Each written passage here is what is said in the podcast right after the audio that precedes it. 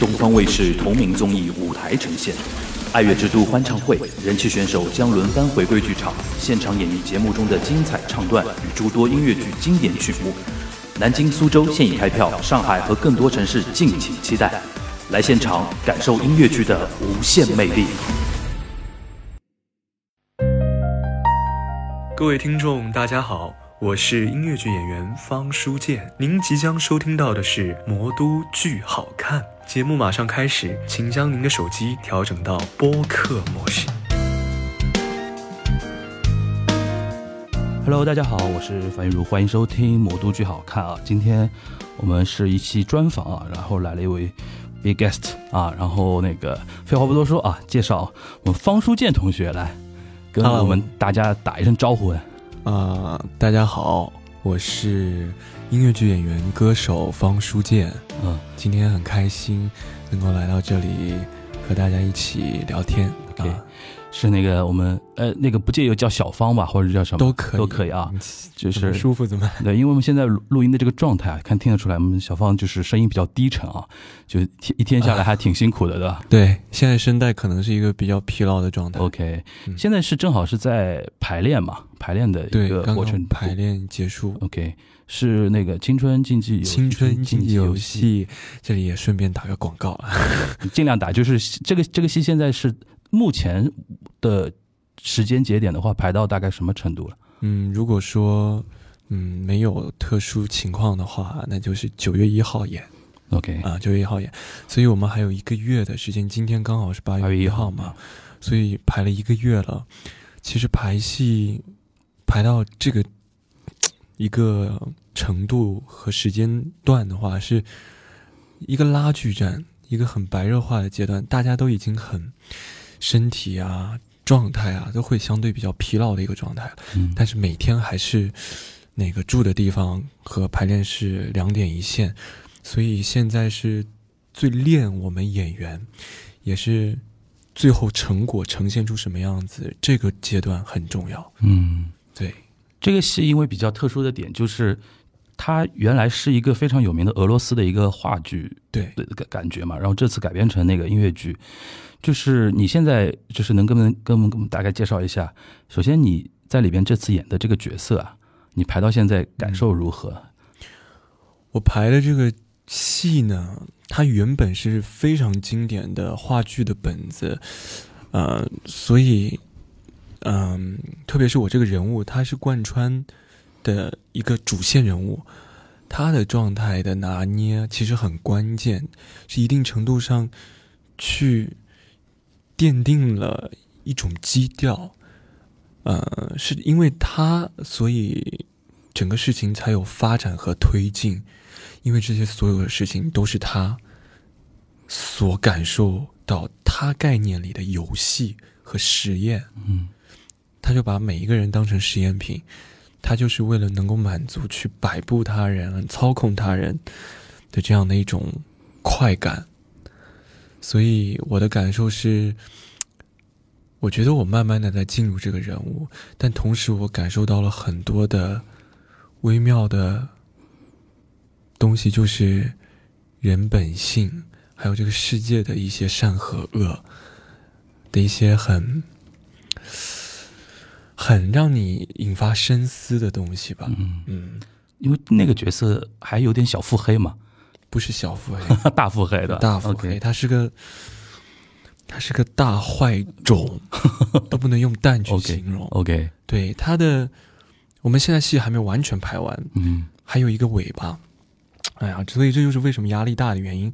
我们有三十三十首左右的歌曲，那么多歌，对一部音乐剧里面，所以作曲老师是一边写我们一边在排的，所以我们现在是有的时候我们排完了，可能他的歌还没写出来这样子，啊，所以我们整个节奏码的非常紧，但是我们每一场戏都拉的很细致。嗯。啊，所以就反反复复的在你的精神上就是折磨吧，我觉得是一种去接触这样的人物和题材。嗯。啊，所以是一种，呃，但是作为演员的那种，啊、在舞台上沉浸式的快感，也是会有的。嗯所以痛苦并快乐着吧。可能现在这个阶段是这样的。这个角色你自己演起来应该很爽吧？就是一个，你用你的说法叫大坏种，就是这种非常极致的一种角色，就是跟你原来那种，就是比如说像臣子啊、臣子灵魂啊，或者说原来遗愿清单啊那种，就是非常无害的那种感觉的那种角色相比的话，就非常的反面嘛，那种感觉，就你自己拿捏起来会觉得说哇，好很挑战的同时，觉得说也也也很也很爽，会有这种感觉吗？会有那种。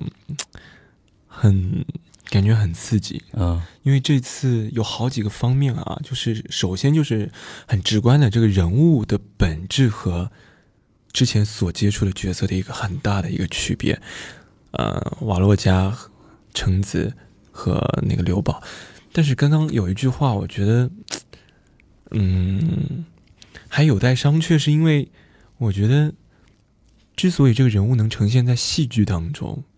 不是所有的都是喜剧，哪怕是喜剧吧，他也肯定会有人自私恶的一面。嗯，哪怕这个人在，你说，比如说刘宝好了，他已经算所有人物里面相对无邪一点的。对的，那他也会有想让自己的余生怎么样更好的去度过，而去遇见一个人，去。安排一些东西，嗯，呃，只是说这种私心的程度大小，嗯，所以我觉得放在现实生活当中也是一样的，只是说他们的程度和维度层次不一样，嗯，瓦洛加这个人物，嗯，我不想说透说太多，让大家剧透，但是我想强调的是，他抓我的点。第一，刚刚说了是他的跟前面角色的完全的不同，嗯，还有就是这个人物他的在这里面的一个分量，嗯，这个分量非常练演员。如果你能把他拿下，我觉得我又进了一大步，嗯，对，无论是他的歌曲的量，还有他的人人物内心的复杂，他的。状态的变化，因为他不是一上来就我是个坏蛋的，他一上来就是层层递进的那种坏，他先从就是他的那种伎俩和那种心计，是慢慢的去推进，去击碎一个人的心理防线的，嗯，所以这种感觉，呃，我觉得是很多角色达不到这样的层次，嗯。嗯嗯。我觉得这是一个比较吸引我的点。嗯，那你比如说，呃，这个也应该也算严格意义上也算原创音乐剧啊，因为它本来是一个话剧的一个本子嘛。对。那你呃，简单来算的话，你现在呃，去年的那个《赵氏孤儿》，嗯，然后这次的《青春竞技游戏》，两个都算原创嘛，两个都算原创的角色。然后同时，你之前有演过《清单》。然后演过《信》，就是日韩的那些呃音乐剧啊，引进的引进的作品也也有，就是这种这种就是不同的类型的角色和剧的一些接触下来，你自己感感受有怎么样吗？有有有哪些不一样的一种感受？嗯，演引进剧，还有一些比较国外经典的片段，像百老汇现在还在演的一些戏，大学本科的时候。排那些作品会比较多一点，多一点，教学为主，然后包括排学校的原创剧目啊，一开始当群舞嘛，后面慢慢的有一个小角色，再到节目结束之后的演引进的日韩剧，我觉得是有冥冥中有这样的一种安排的，先让我好好的学东西，知道什么是音乐剧，嗯，看看。什么样是经典的东西？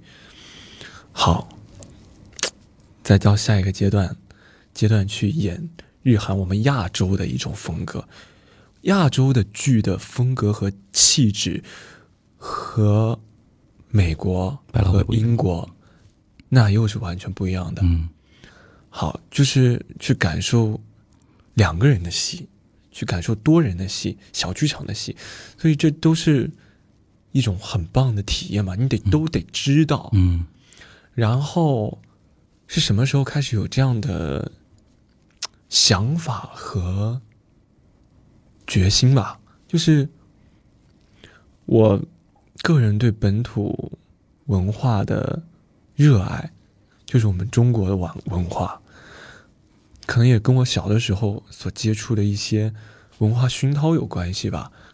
所以，嗯，我会去慢慢的去想让自己去尽量多的参与到原创项目当中去。嗯呃，而且我们上音也排了那么多的，呃，原创剧目，嗯呃，我我真的是就是从跳舞到成为角色，呃、就是很深刻的感受到原创的它的艰难。嗯从真的是什么都没有到主创开会啊，到开始码一个盘子，到开始拉人、编曲、作曲、编舞、舞台、舞美，各种各种各个方面马演员，嗯。再到工作坊、剧本围读、落地合成，这样子到演出来，让小一部分人看到，让更多的人看到，再到其他城市去，走到全国去，这个过程你想想，哇，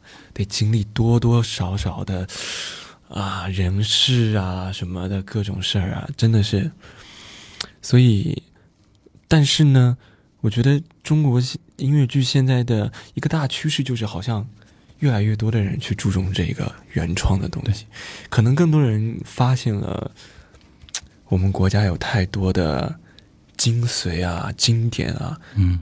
还有很脍炙人口的作品，值得我们去把它啊、拿出来嗯。做二度创作，嗯。或者说做创新。嗯让现在的人去知道。其实我觉得这是一个呃很重要的思路，也是一个为什么我想去这么做的一个原因，嗯就是中国的音乐剧现在才呃引进的这种剧目也好，或者说自己做音乐剧也好，呃，其实时间不是那么长的了，对吧？对那么，其实日韩其实比我们要稍微更早一点的，从时间线上来讲，那欧美那更不用讲了。所以，再去观察每一个国家和每个地区的剧的气质是不同的。那中国现在的，它完全有能力和底气去成一个自己国度的一种风格和一种气质的呃舞台，所以而且就就以赵姑为例，嗯。他的他的这个题材，还有他的这个这个作品的厚重程度，他人物的丰满的程度，所以加上加上合适的音乐啊、舞美啊什么的，我就做出来，哇，这一看就是中国的东西啊！嗯嗯。啊，所以我觉得去做原创还是非常有必要的了，嗯。也是我觉得，嗯，作为我们年轻人啊，嗯。嗯得要去做的一个一个事儿，嗯，因为你不去做，总有人去做，对。嗯，对，所以我觉得还是很有必要的，，OK，所以这就是我这几年这小几年啊演了这小几部戏，小几对，客气了。小几部戏的一个我的心路历程和我去经历每一部戏每一个阶段，我的自己的一些心得吧。嗯哼啊，因为我觉得，就像，呃，在早个几十年，电影在中国的一个状态，嗯嗯，那会儿，我懂你意思。我觉得音乐剧，我只是打个比方啊，不知道恰不恰当。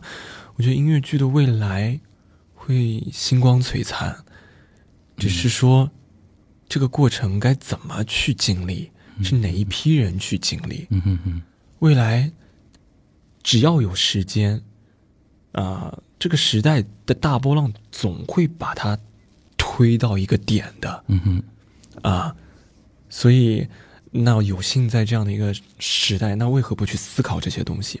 为何不去参与到这个里面啊？嗯，你刚刚提到电影，意思就是说，比如说九零年代初期，啊我们开始引进说好莱坞的电影是影。的，当时大可能大家会觉得说，是不是中国电影就不行了？然后都都被那个国外引进的片子给干倒了。但是现在你看，二三十年过去之后，嗯，票房排名前几的往往都是国产电影。你的意思就是说，通过引进海外的引进剧，然后最终慢慢慢慢形成中国自己的对一个风格和特色和我们自己的实力真正的展现。嗯哼哼，因为我真的相信中国有中国有很多好好的资源、嗯。人才，嗯。只要把它码到一起去做一个事儿，嗯，我觉得现在就是很好的一个百花齐放嘛。嗯。嗯。嗯，我们我们聊的有点大啊，聊小一点。你刚刚提到说，呃，你小时候受到那些熏陶的东西，然后影响到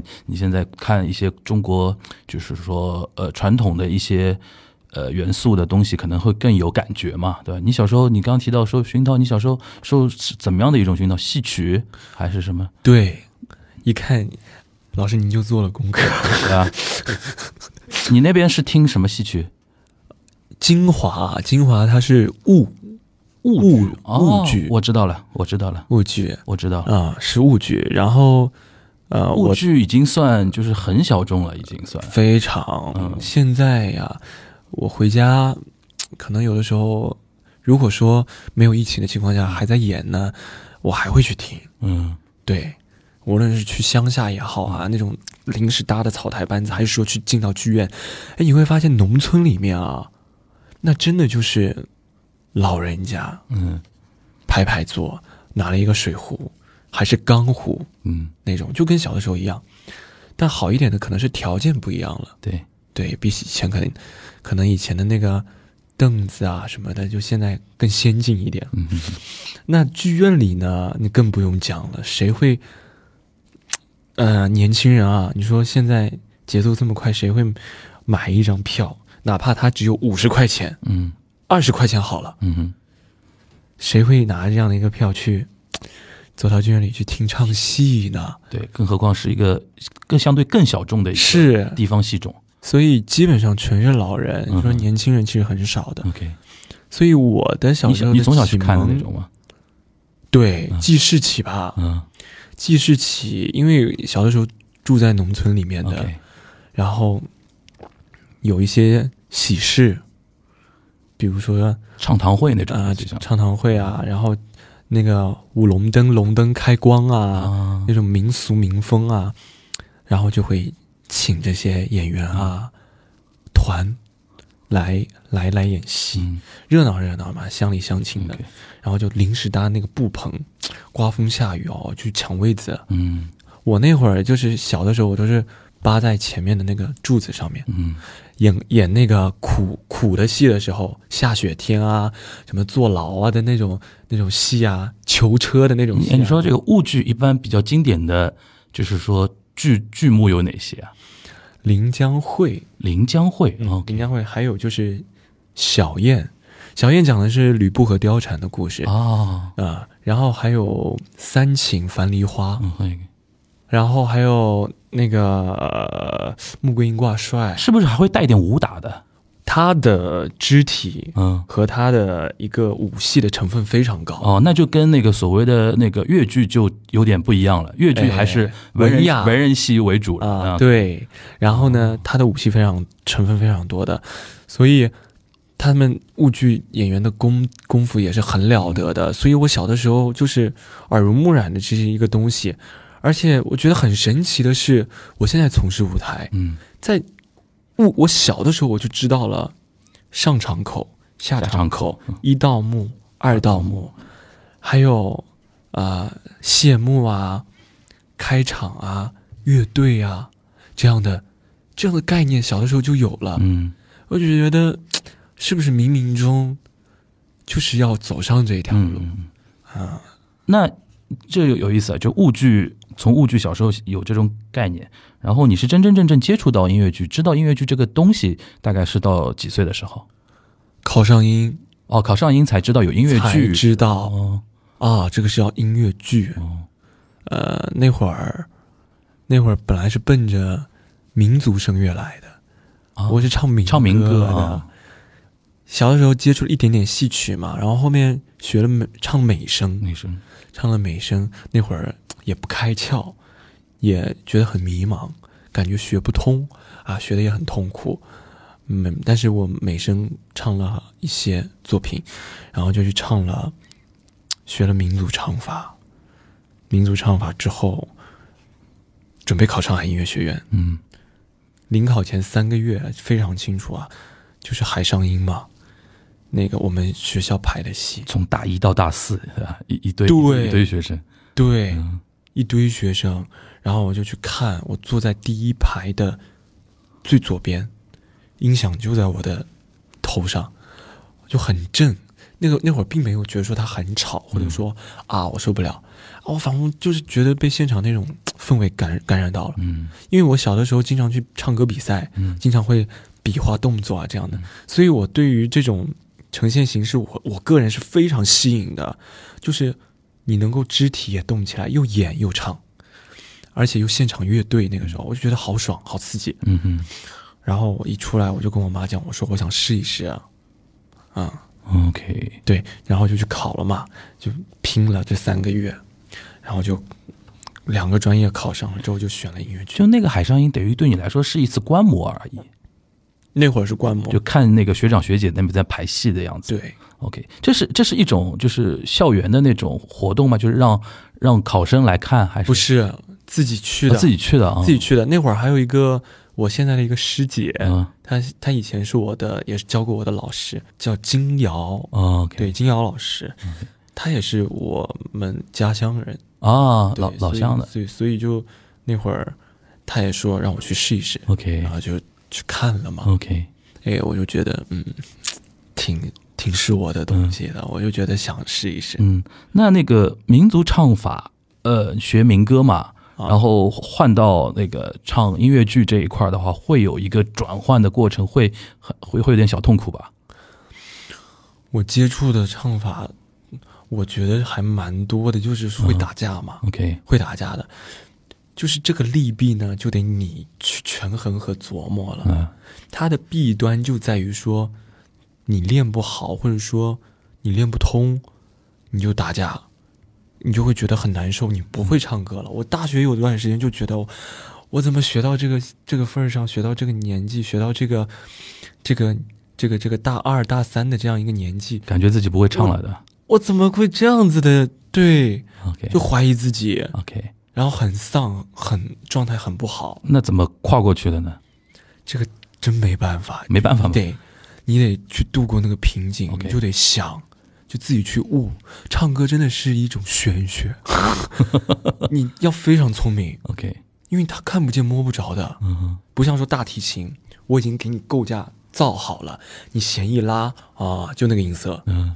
那人的腔体，头腔、鼻腔、面罩、胸腔嗯和横膈膜，你一个地方不对，你就不一样的。嗯所以那会儿就很痛苦，就打架就就想想好了练，但你不能一就所以现在我就通过这个平台就告诉那些你在迷茫当中，或者说你觉得我找不到方向，而我不会唱歌的同学。千万不要着急，你越着急越走火入魔。我那会儿就是啊，我不对，我一定要唱唱唱，很命练，我一定要找到好嗓子练废了。好，第二天起来，第二你你就我觉得不对了，我就停下来，我就想一想，然后轻声的去找去想，到底是哪个地方，然后换一天，换一种心情，进到琴房再来，一遍一遍一遍一遍，没有一两个月两三个月，一个问题你能解决掉就已经很不错了。嗯。所以这就是你接触多了之后的一个弊端。好的，我也要强调一下，就是嗯。我觉得我自认为啊，就是很不要脸的自认为，我觉得这么多方法接触下来，乐感这个真的是需要时间和你骨子里流血液流淌的东西的。嗯。很多人对于音乐的感知，嗯。对于戏剧的感受力和共情能力嗯啊、我觉得这个很多技巧是带不出来的。嗯所以小的时候接触戏曲，或者说我在我妈肚子里怀的时候，我不知道她是接触了什么，天天听歌、唱歌什么的。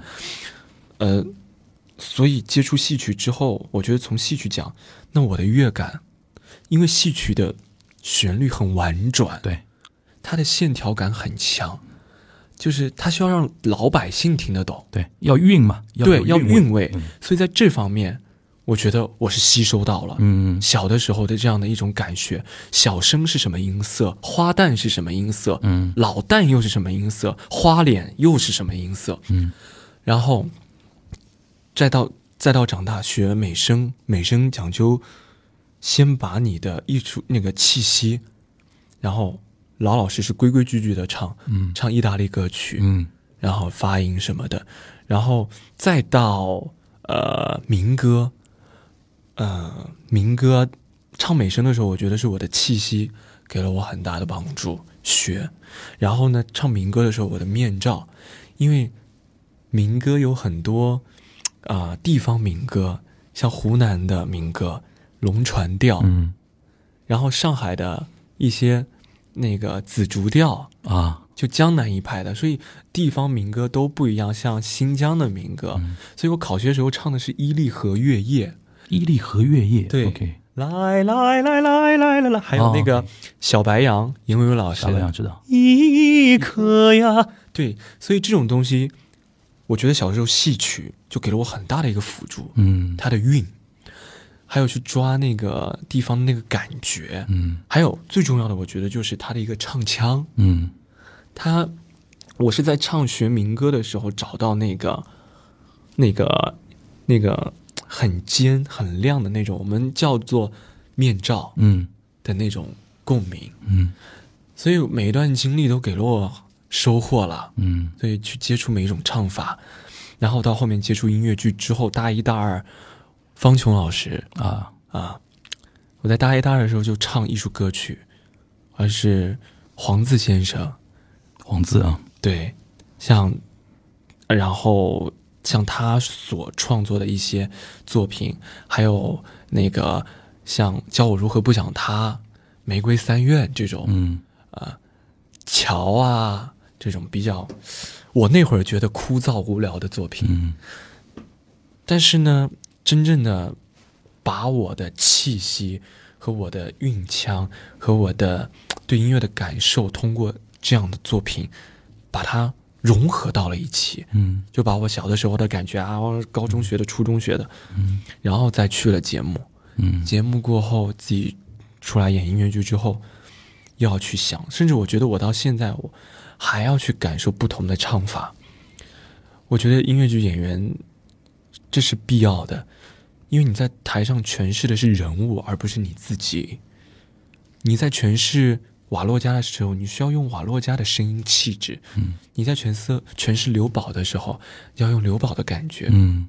用橙子灵魂的，就要用橙子灵魂的那种悲壮。嗯。我所以说，这个我觉得很宝贵的。嗯，所以这种方法的打架对我来说有有阶段性的痛苦，嗯。但是给了我更大的收获。嗯，那你是那种比如说遇到打架，遇到那种自己有觉得难的地方的话，是怎么来怎么来调试自己的这种状态？就有些人可能会就是。自自己脑子已经脑浆滚烫了，但是呢，也也不说，对吧？然后也不会向外释放。但有些人可能会受受到一点压力的话，他会尽量用别的东西来来来怎么说转移自己的这种压力，然后来释尽量释放一点。你会是那种外外呃往外转的吗？还是说自己内部消化？我以前啊，以前还在大学的时候遇到这种问题，我会很苦恼。嗯但是现在，我想告诉那个时候的自己，嗯我觉得你应该窃喜，因为往往遇见这种时候，就说明你即将要升华了。OK 即将要踏入一个新的阶段了。OK，所以，我现在也是告诉告诉自己了，嗯共勉，也告诉大家，我觉得不仅仅是在这样的一个问题上，甚至生活当中、工作当中有很多的这样的所谓的糟心事、烦心事，嗯你觉得好像哎我走不下去的那种所谓的瓶颈期，往往上坡路都是难走的，嗯下坡路才滚得快呢。嗯嗯嗯嗯所以，这种信号的释放和你所感知到的，那你就要感觉你，但你好，你只要把它当回事就好了。嗯啊，就是不要挥霍和摆烂。嗯。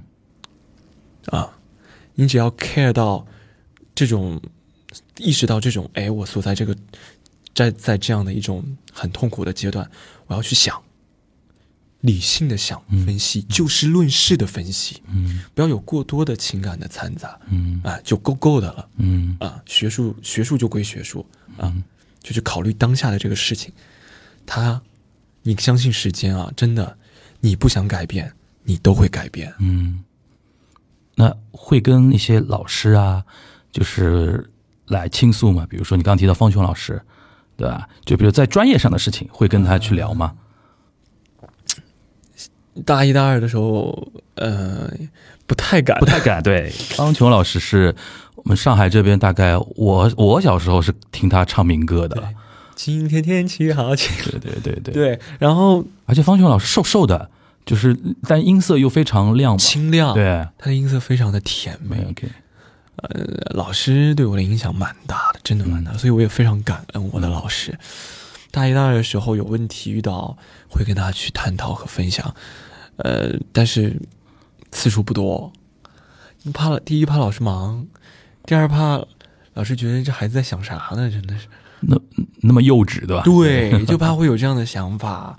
然后呢，但是现在的话，慢慢的话，就会有问题的话，就会去跟老师去说，这样。OK，嗯，你现在是还是在继续在呃进行那个学业研研究生的学业的？应该导师还是方琼老师吧对，是？方琼老师。就这个是怎么想？就我说实话啊，嗯就是因为你上过节目之后，也有很多的自己的那个观众嘛，热心观众。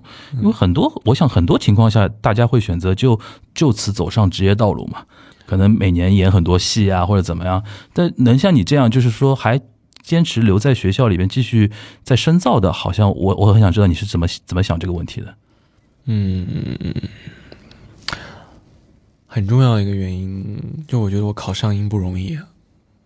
嗯，OK，当年考考进来的时候，嗯、因为这个机会确实是确实是自己包括家人的陪伴，嗯。付出了很多，嗯你才有这样的啊一个机会的，所以在我的概念里，学业还是非常重要的，嗯哼。因为我深刻的知道我自己在学校里得到了什么，嗯哼。很多东西社会上学得到，学校里学不到，那么很多东西是学校里学得到，社会上学不到的，嗯哼。所以我得去平衡好，啊，有点贪心，但是我觉得你要去拿捏好这个度，那我觉得你就会跟别人不一样。这种不一样不是一年两年就能看得出来的，嗯。可能要更往后的岁月里和职业生涯当中去体现。嗯。啊而且还有一种就是，我有一个保研的资格，我不想放弃，我不想放弃，然后我就继续上，上，上学。我觉得学校里，因为我觉得学校给予我很多，我也要回馈给学校。嗯我自己的力量。嗯。学校有的项目，那我能，呃，我自己愿意去参与，啊，我我愿意去出一份力，那我肯定要去的，啊，因为老师啊、朋友啊、同学啊这一圈，那都在，都是我来上海，我来上音之后，嗯。所以他会有一种力量的加持的，嗯。对，然后我是希望自己能够权衡好工作和学习，然后在学校里，啊、甚至现在还在考虑博士，还要念博士，会会纠结一下了，会纠结一下，我我不知道，立志成为中国音乐剧学历最高的。没有没有没有，那倒没有啦，那倒没有没有这样的那样的想法。现在有博士吗？博士试点没有被被被批下来，，对啊，我我但是有你可以考声乐博士。哦，声乐博士，OK，考声乐博士。因为但是呢，我会去纠结，因为演员始终要回归舞台，对，我会去会去纠结。有的人，嗯、所以我还在看，且看着吧，看自己的状态嗯。和一些周遭的一一些给到我的反馈，嗯。再去做这个决定。嗯。现在我觉得还为时过早 OK 啊、但是我得考虑起来这个事情，OK 因为你先你得先去想，要不然你到时候时间来不及，你做仓促的决定，那也是对自己的不负责任。嗯呃，因为演员最重要的就是实践，你再多的理论，如果你没有舞台，你不如一个什么都没有学过，你在舞台上面从小就这样滚出来的演员的能力要来的直观和强烈。嗯这个是我深深刻体会到的。我身边有朋友就是这样的例子，嗯。所以，但是，嗯，也会有一种对于学历的一种向往。就你会比如说，因为大家的人之常情，嗯。可能就是我有这样的一份学历，可能也是对自己的一个交代，嗯。也会对有的时候自己的一份安全感。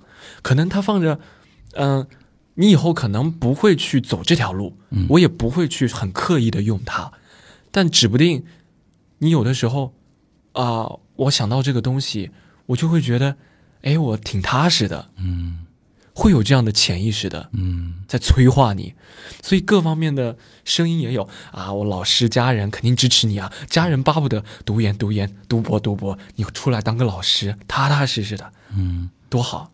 我爸妈最开心的就是我这个样子，希望你以后再上音当当老师啊。哎，不是这不是说上音了，啊，就是对说去艺术艺术院校当老师这种。当老师或者有份稳定的工作。OK，然后离我们近一点，这样子。然后就是，但是我和我爸妈说的很清楚，我说，首先我觉得我和我我和别人不一样，嗯哼，再一个，我确实和你们朋友的孩子不一样。这是两个不一样。OK，我不知道他们能不能 get 到，所以我会去跟他们讲，我说，可能我会跟他们讲说，可能我这一辈子我会走一条我自己觉得你们可能会觉得很你们接受不了的路，嗯我甚至觉得说我都有的时候想不到我会这么做的嗯方向。嗯。那我我很好奇啊，就比如说听你这个意思，就是你爸妈其实对于你的一个呃预期，就是未来干嘛，还他们也是有自己的一些想法的嘛。然后你有自己的想法，那我很好奇，比如说你现在上台演戏，比如说演那个《橙子灵魂》啊，嗯然后演一些大戏嘛，就是他们会来看吗？你会请他们来看吗？会的，他们看完之后是怎么样的一种感受？跟你有交流过吗？嗯，中国父母 比较腼腆和就不会说什么，含蓄，就不会说什么儿子你太棒了那种。他会把我从小到大，我跟我父母的交流就是这样子，嗯嗯就是害羞，就嗯不、也不是说害羞，我就是不不好意思讲这些东西，讲一些肉麻的但。蛛丝马迹看不到吗？就比如说，有的，你爸爸发了一条朋友圈之类的。是一个在感情嗯，上非常敏感的人，对我能够察觉到和我感受到感受到的。感受得到，呃，看完清单，其实我的戏每一部他们都看。应，该都看的，都看了，我会让他们来看，嗯。然后有的时候还会请老人家来看，老人家就外公外婆，外公外婆对我说你们就车直接开来吧，嗯。来看。然后呢，我妈我记得有一次看完清单，因为清单生死离别嘛，对，我演的那个角色又最终是那后面又对，感觉化疗什么头发对对对。戴帽子那种，我妈就哭了。然后我妈的一些朋友来看呢，就会很心疼我。就会看完之后就给我发消息，说在外不容易啊，照顾好自己这样的话。OK 哦，我看到这些话我就受不了，OK，我真的受不了，嗯。我就会，哎呀，就是一下子那个情绪就上来了。嗯。所以，我有的时候，所以我就会想，有些东西是不是慎看啊？让他们 会想太多。而且而且你后面又有一个又演一个灵魂，对吧？你妈看了又要崩溃了的。没有没有，那个倒不会，那个他还好，啊，还好那个他还好，，OK。因为呃，可能他跟古装大概就没有那么多代入的感觉，大概。他代入的感觉，因为我觉得他离生活太远。啊，对最重要就是这样。对我爸妈也是普通老百姓，对，他们 get 到的跟大家 get 到的可能都是一样的。嗯，清单是太生活了，清清单生活系嘛，对啊，太生活了，而且就像发生在身身边的那种感觉，对他，会去代入。嗯哼，那橙子灵魂可能就是会有非常 drama 的一种历史的距离感 OK，还有一种嗯，基调就不一样。你刚刚说到你妈，那你爸呢？你爸有有什么反应吗？因为中国式的父子啊，就有有我我自己身身上都是这样，就儿子永远想希望得到爸爸在自己事业上的某种某种承认。您当父亲了吗？没有没有没有啊我就我跟我爸爸，你看我三十多，我到现在跟我爸其实那父子关系还很微妙的一点，就是我也是。他永远没有正面承承认过你现在做的事情的一个一个怎么怎么样，他他他，我我知道我能 get 到他心里边可能会承认，但是就永远嘴上不说。就是我在我在想，像你你的爸爸会不会，因为你看你也是一个传统的父亲嘛我就是一个传统的家庭，OK 长大的，OK，但是我觉得，我是我有意识起，我就会觉得我跟别人不一样，嗯我不知道为什么，嗯很奇怪。我觉得我跟别人不一样，所以很多观念可能真的是跟他们是截然不同的。嗯那我又出生在一个非常传统的家庭，那么这就是冲突，就是必然的。嗯但是小的时候，我觉得我还是自己想的多，但是我还是很乖的，啊、很听话的，也很不惹事的，就是就这种。但是我心思很细腻，所以我能察觉到一切。但很多时候我不会去，但到青春期的时候，是真的是嗯吵得蛮凶的。嗯我和父亲、母亲这样子，然后我爸也是这样的。我小的时候经常跪，下跪，嗯嗯，就是犯错就下跪这样子。有的时候，嗯，你可是你真的会不理解，嗯，但是父亲总有他表达的方式，嗯，呃，我会去理解他们吧，啊，会去理解他们的。那现在呢？现在会有点现在也吵，也吵啊，有的时候也吵，呃，回去的时候会有一些分歧，啊、我相信都一样的吧，一样的。一样的。就比如说，嗯、好久没回家了，哇，前一个星期是前面前面三天 哈非常好，没错，就是这样的一种状态。所以我觉得大家对其实都是一样的。到后面可能就开始到点了，怎么还不起床啊？赶紧起挑床三拣四，睡太晚，吧？对对。起太晚，然后对这样，但是呢，我在家其实我就是对我来说换个地方工作，嗯，所以我父母也会还好啦。嗯但是有一些我跟他们的分歧会在于一些教育上面，嗯然后还有一些生活琐事上面的一些分歧。嗯，对，呃，那我也知道了，有的时候我就会，啊、知道你是这样的，那我就你开心就好。你爸来看过你演出吗？看过看过，他有他有表达过什么东西吗？他有的时候，嗯、我相信他也是感受到的。啊，但是没有在你当面表达过对我妈会跟我讲，我妈妈说她哭了。啊。OK OK，这其实感感受得出来，虽然其实越是这样的家庭啊，就是家庭对你的一个羁绊更深，我觉得原生家庭对我的影响蛮大的。对啊，小的时候的一种影响，嗯嗯，OK，也也有利弊，嗯，也有利弊。哎，那这种情感如果用在赵氏孤儿的时候，你会有投射吧？因为橙子灵魂这个角色跟陈英，这这，因为我当时看的时候啊，啊，你也看了啊？我看过，看过，看过，看过。啊我在文广文化广场看的嘛，就第一轮吧，第一轮在文化广场。啊第一轮的时候还不是很成熟。对你演橙子灵魂的时候，就聊聊这个角色。这个角色我很好奇啊，就是你啊你因为等于是等于是第一轮，你等于是是一个原创角色，嗯。你来演的话，就是你当时是你当然你很客气啊，说第一轮不趁手，我觉得还还蛮好了，已经。就是你你自己觉得当时在创牌的过程中和最后演的那个过程中，自己的感受或变化有吗？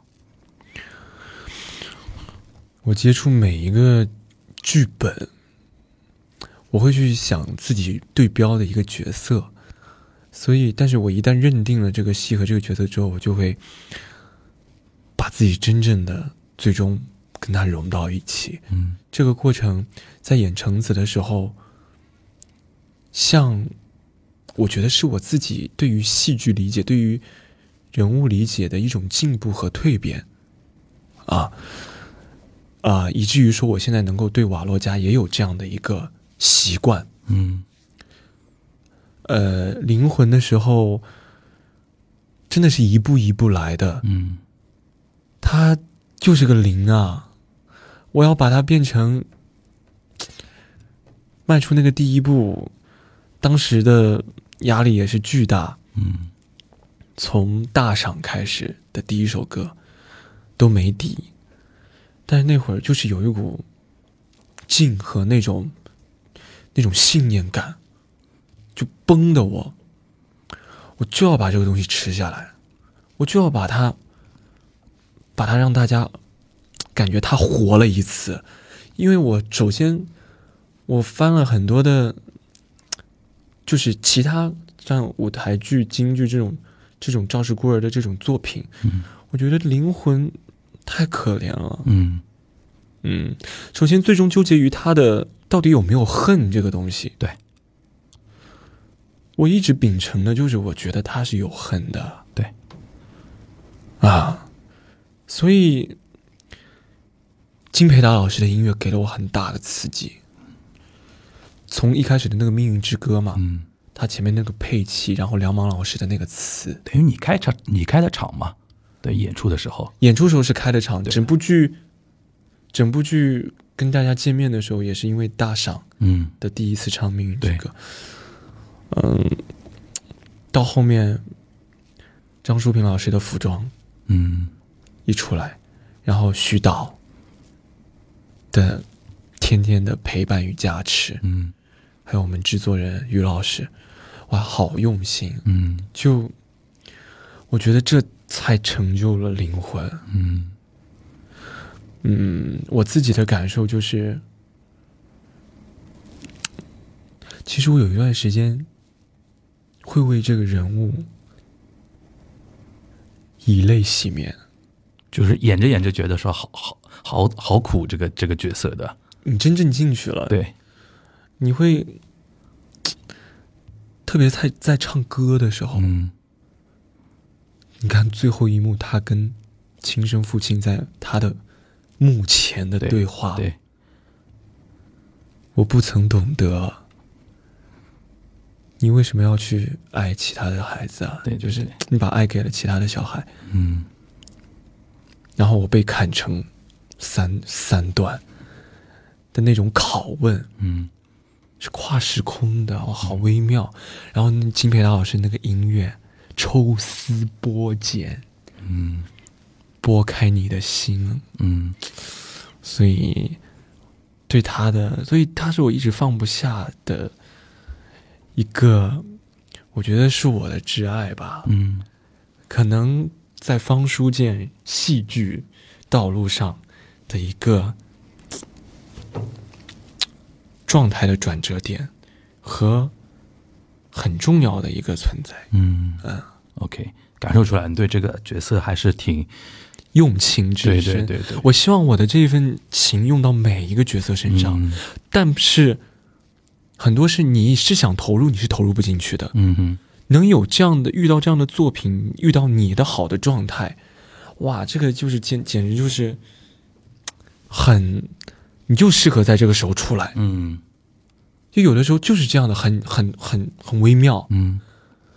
我相信瓦罗加也会是这样的一个存在。那么说回那个就演出这一块啊，嗯就除了那个音乐剧演出之外，像这次那个我们你这次还参与到那个爱之都那个演唱会嘛，嗯就 Gala 的演唱会，呃，而且会走很多地方。平时你自己音乐剧的巡演也好，包括演出各地的巡演也好，应该是会有很多观众已经跟了你很多很多年了吧？就就你每每啊每到哪儿都跟着你这之类的。会有会有这样的观众，嗯会的。你跟他们平时有有怎么样的一种沟通吗？啊、我在努力的发微博，营业的。对，记录自己的嗯。生活和嗯排练。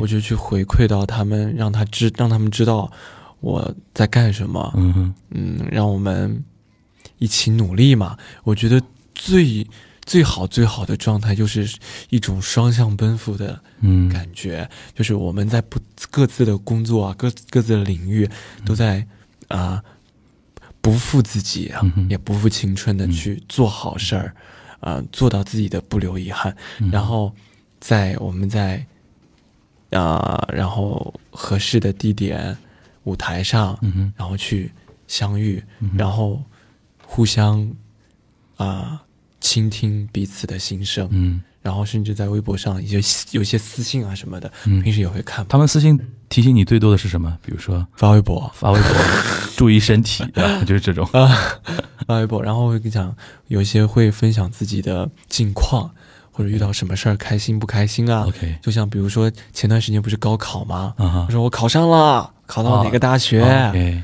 啊？这样的哇，我那那时候就觉得 真好。嗯 OK，你你微博我我记得应该还照片还挺多的呀，就拍的那个时间你在干嘛的时间会隔得有点啊，长，隔得有点长。就比如你一段时间在做事的时候，我是那种不会很去想到说去记录的人，除非想到，就是现在慢慢的培养自己的习惯，就多拍一点，多发一点这样子。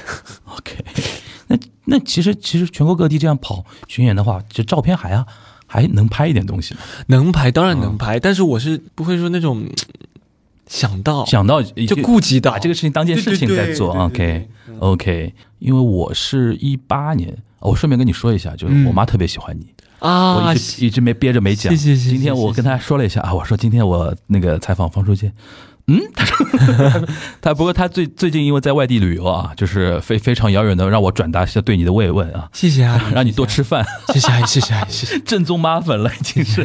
正宗妈粉，因为他是深入人心的啊，忠实，哎呦，天天跟我爸两个人在那，因为他们就喜欢，就你知道他们现在这一代人的一个生存特点，就是在家看音乐综艺，然后从什么全民 K 歌下载歌，然后自己学着唱，你知道吗？哦，就是那很好哎，哎他们的这种心态很好，起点就是深入人心。那个时候，就你们你们几个人的歌，就翻来覆去听，翻来覆去听，就是他还还是会经常。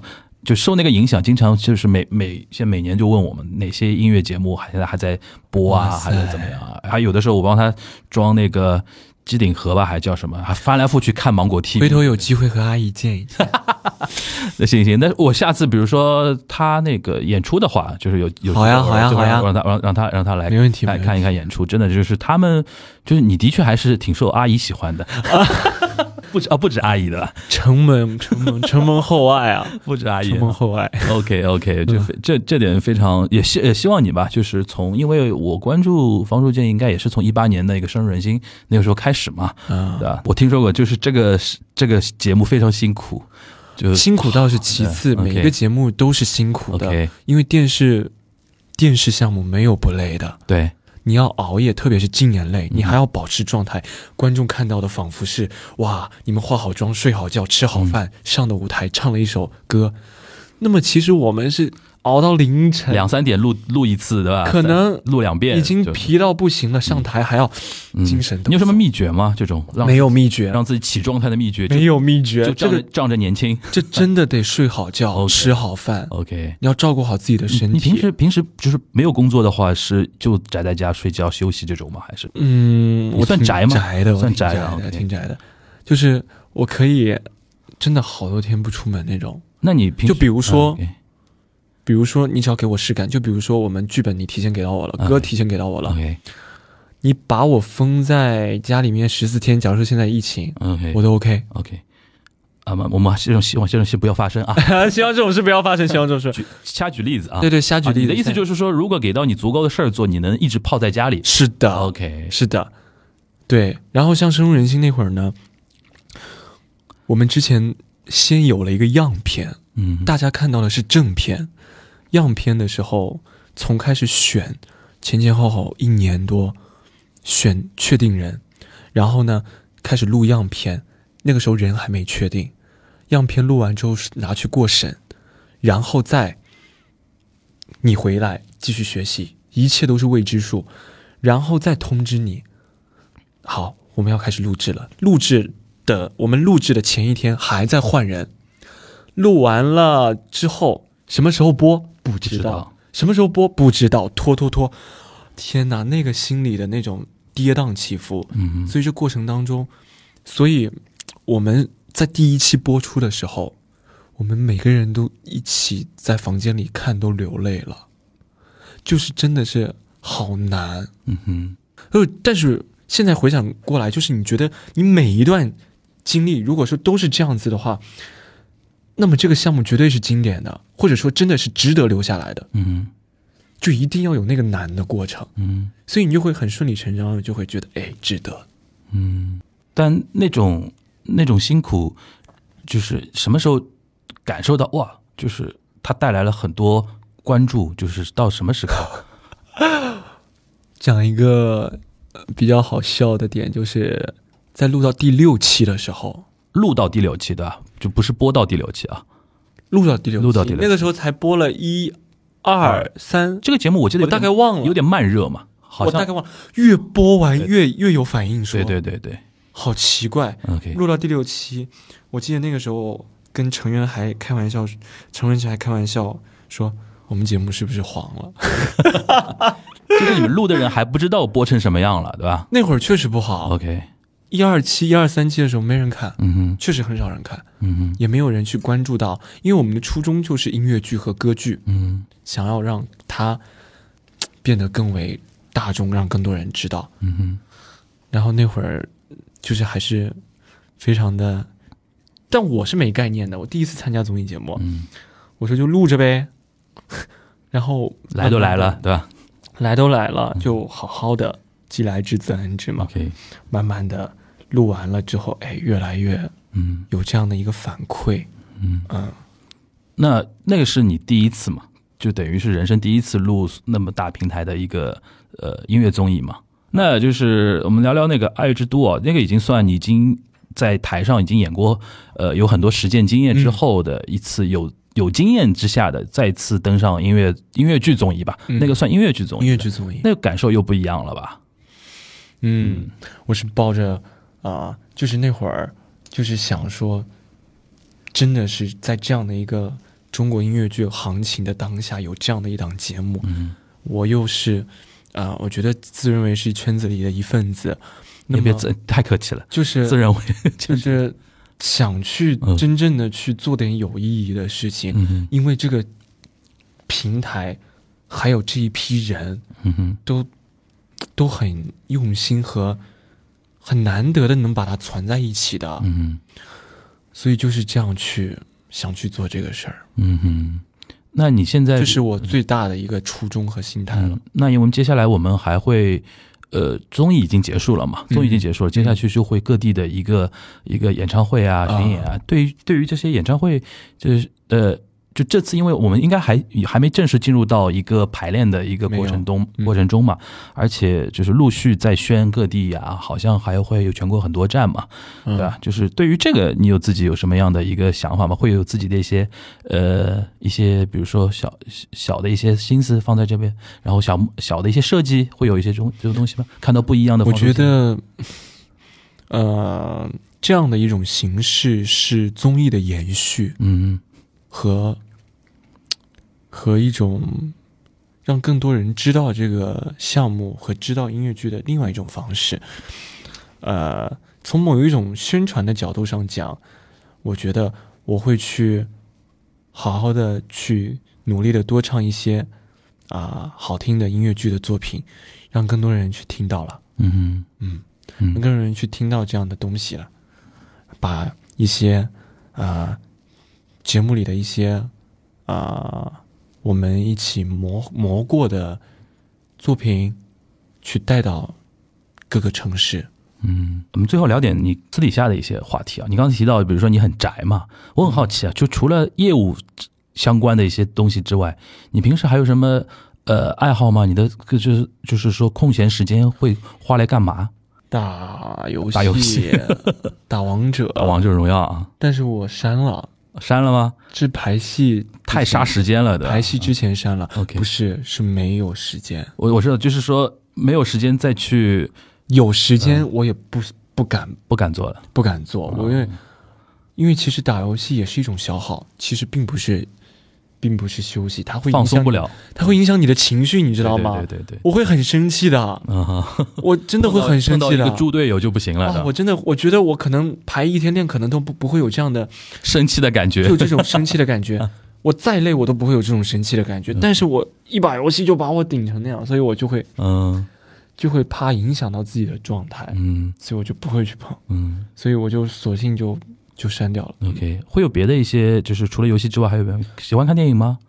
要看是在哪个工作阶段。就比如说我在排戏阶段，我就不会去干别的事儿，哦，你还挺那么就是那么要排除外界的，我一定要这样。哦，OK 我是这样的人，OK 我我没办法一心多用。OK，你可以说，哦，在排戏过程中，你给我一到两天的时间，好好的把另外一件事情干掉。嗯好，干掉了之后，我又回来好好的排这个。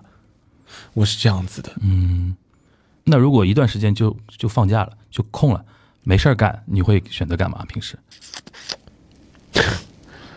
也许我就是个搬砖命吧，我就会开始想规划接下来要干什么要填满它。对我就会现在哦想我要去干什么，然后我要去做一些什么样的事情，然后我就会在家里面看一些解压的东西，解压的东西比。如说搞笑的综艺，就是我会就是想办法让自己看就是松下来，嗯，还有去去那个疏通经络，这也是我很是经常会去干的事情。是我理解上的那种。对，嗯让那个把毒排出来啊，就是哦那种。你还去那个找人帮你，比如说啊拔拔火罐这种。对，然后哇塞，然后呢，然后还有看一些，就你一定要笑，哈哈哈哈笑出来你。喜欢看哪些综艺呢？就是比如说哪类的吧，我们说旅行、啊，嗯真人秀那种，慢生活，慢生向往的生活，类似于像那种。哎，然后纪录片，OK，然后是美食，适合让你能够适合让你放空的东西。对，然后美食，然后让你能够代入感的那种，啊，然后吃的东西。你是爱吃的那那那些，如果我不工作高压工作，我应该是蛮会吃的，你自己会做吗？偶尔会。偶尔会。对，然后我一旦工作了，我就会想不到吃饭，我就觉得我那么拼啊！这是我的一个坏习惯，我天，这是我真的一个很坏的习惯，甚至说我会吃不下饭，好了，你今天私信要收到了，好好好吃饭，要要收收到一堆私就是信，就是吃不下饭，这是情绪影响的。就是你脑子都会我脑子装装在那个对装在那个东西里面我没有其他的心思去干别的，OK，就是而且会很很专注，就是别人会有什么事的话，你就会有点儿，就是会那种情绪会有一点点波澜，或者说，哦，你不要烦我，就是会波澜，或者说不耐烦这种，嗯哼，因为这个阶段的一个整个人就装进去了啊，然后生活当中就还是挺。我觉得我还是挺正常的，工作中的我，我觉得我是挺那个，嗯，会有一点点苛求，对于嗯。专业上的东西。我聊下来，我有一个感觉不一定对啊，嗯。我觉得你好像是有一点就是危机感还蛮强的一个人，就是在专业上未雨绸缪，未雨绸缪，好像一定要想的还挺多，居安思危，，是有这种感觉吗？你会你是这样的人吗？戒奢以俭，是会有这这样的吗？会啊，会，我会去工作上面会去想多一点，嗯，嗯，会想多一点，会去操心，感觉好像还是担担负的东西还有点多啊，是是不是小的一种啊习惯，习惯。从小就就父母对你的一种期望会比较高一点，然后你又你就想表现的还有让他们能够一个，人的状态也是从小嗯。就有的，所以独立完成嗯和独立消化。，OK，和自愈，还有嗯这样的一些能力，我觉得是小的时候一直慢慢成长，呃，让我带给我的吧。嗯嗯。哇哎，我还没 Q 到你们就送进来了。啊对，听听到这边的是这样的，因为我们这期节目是打算放在八月五号上线，啊！然后那个他们说就是说我们是谢方书建是呃狮子座嘛，对吧？八月五哇，号感谢感谢感谢生日，然后是说有这么一个小环节设置啊，是作为一个 surprise 送给感你。谢其实本来我们应该 Q 一下，感谢感谢，太太惊喜了！就上线的时候，就上线的时候已经已经到了啊，就节目上线的时候好好好好好谢谢大家陪我一起过生日。嗯，是 Happy birthday to you. Happy birthday to Fancy. Happy birthday to you. 谢谢大家，谢谢大家，谢谢谢谢谢谢谢谢谢谢，感谢，其实因为那个呃，今天比较巧嘛，今天八意外了，八月一号嘛，对吧？然太后意外了。然后我们那个小芳的生日是八月五号嘛，对吧？八月五号呃，那个我们查了一下，属老虎的，然后狮子座，哇塞，都两个猛猛兽，对吧？猛兽级别的，对。就是呃，反正就是。嗯比较巧嘛，可能是我们现在我们这一档节目大概是第一档为你贺生那个庆生的节目了啊，然后希望感谢。二十现在是二十四周岁了，本命年，本命年周岁啊，哇，进入到本命年了，所以就感觉很，很忐忑吧，对吧？会有忐嗯，忑吧？会去想一些东西，但是我觉得就跟往常一样，嗯。把每一件当下的事情做好就好了。，OK，、嗯那也希望就是能够真的像那两个猛兽一样啊，眼光放得长远，但是那肯定，但是脚下的步子还是要走稳扎实一点。嗯，OK，这也是我近几年来对自己的一个要求了。好的，非常好。那我们这今天这一期的那个就呃魔都剧好看啊，就非常感谢方书建来作为我们的一个专访的一个嘉宾啊。然后我们那我们也祝愿你在接下去的演出，对吧？包括马上要来的爱乐之都的演唱会和青春竞技游戏的音乐剧，对吧？第一轮是在上海，对吧？是的，在上海，估计明年又是一堆要巡演了，巡演了，反正又又是非常非常紧的 schedule 的情况下啊，在不忘初心，对吧？我因为我发觉你是一个能跟自己交朋友的一个人，对吧？经常会会跟自己对话的，对吧？你现在怎么了会那种感觉，对吧？这这个我觉得还还挺难得的啊！希望以后能够在舞台上更多的看到你，好吧？那今天感谢大家的收听了，我们再见，拜谢拜谢，拜拜